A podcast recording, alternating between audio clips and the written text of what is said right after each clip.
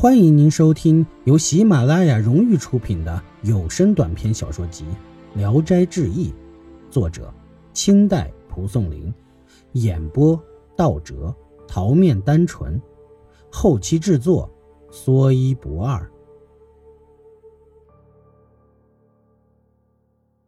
画皮。太原府有个姓王的书生，大清早出门，在路上遇见一个女子。怀里抱着包袱，独自奔走，步履十分艰难。王生加快步伐赶上她，见她有十五六岁的样子，长得非常的漂亮，于是起了爱慕之心。他问女子：“为什么一大清早就独自一人行路？”女子说：“赶路的人不能作伴解愁闷，何必烦劳多问？”王生说：“你有什么烦闷就说出来吧。”也许我能效力，不会推辞的。女子神色惨淡的说道：“唉，父母贪图钱财，把我卖给富豪人家。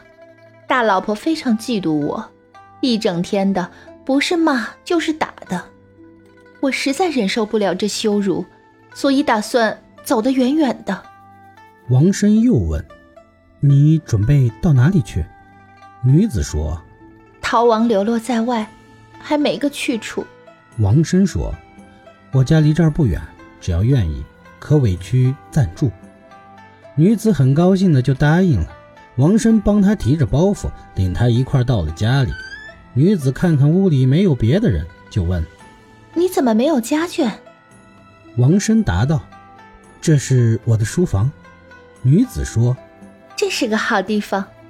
如果您同情我，让我生活下去。”必须保守秘密，不要对别人说起。王生满口答应，就和他同居了。王生让他藏在密室，过了好多天也没人知道。后来，王生将这事儿悄悄地告诉给妻子陈氏。妻子疑心这女子是大户人家的小妾，劝丈夫将她送走。王生根本不听。一个偶然的机会，王生在世上碰见一个道士。道士看到他后，现出惊愕的神色，问他：“你遇见过什么？”王生说：“没有遇上什么。”道士说：“你身上邪气环绕，怎能说没有遇见什么？”王生极力辩解，道士只好离去。临走时还遗憾地说：“唉，糊涂啊！世上竟有死期就要临头还不觉悟的人。”王生因他话里有话，不得不怀疑起那女子。又转念一想，明明是个美丽的姑娘，怎么会是妖怪？猜想是道士借镇妖除怪来赚取几个饭钱吧。一会儿功夫，他又回到了书房，一推门，发现里面插着，进不去。于是起了疑心，就翻墙进去，而房门也紧关着。他蹑手蹑脚地走到窗前，朝里面偷看。只见一个恶鬼，脸色青翠，牙齿嶙峋，犹如锯齿一般。那鬼把一张人皮铺在床上，正拿着一支彩笔在上面描画着。很快就画好了，把笔扔在一旁，然后双手将人皮提起来披在身上，顷刻间。就化成了一位女郎。看见这情景，王生吓得胆颤心惊，一声也不敢吭，像狗一样俯下身爬了出去，慌慌张张地去追赶道士。然而那道士早已不知去向，他到处去找，终于在野外碰见王生，扑通一声跪在地上，向道士哀求救命。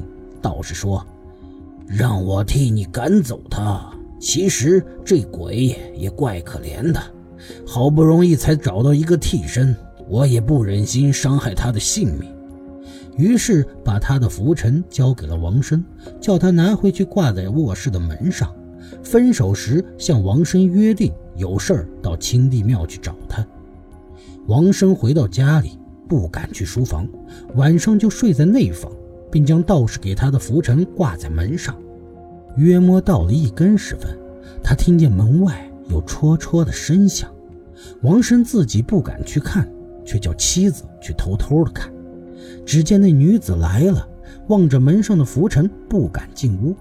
女子在门外咬牙切齿，站了很久才离去。过了片刻，却又回来了，而且嘴里骂着：“哼，道士吓唬我，我总不能把吃进嘴里的食物又吐出来。”于是便将浮尘取下来弄碎，竟然破门而入，径直闯到王生的床前，剖开王生的肠肚，双手抓起王生的心脏离去。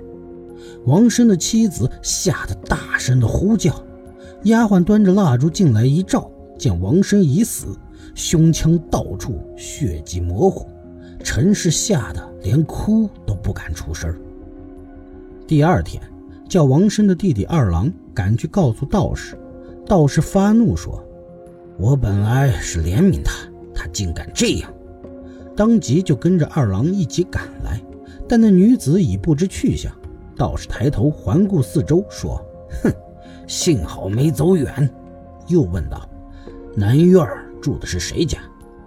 二郎说：“我住在那里。”道士说：“他现在就在你家里。”本集演播到此结束，谢谢您的收听，喜欢请点赞、评论、订阅一下，谢谢支持。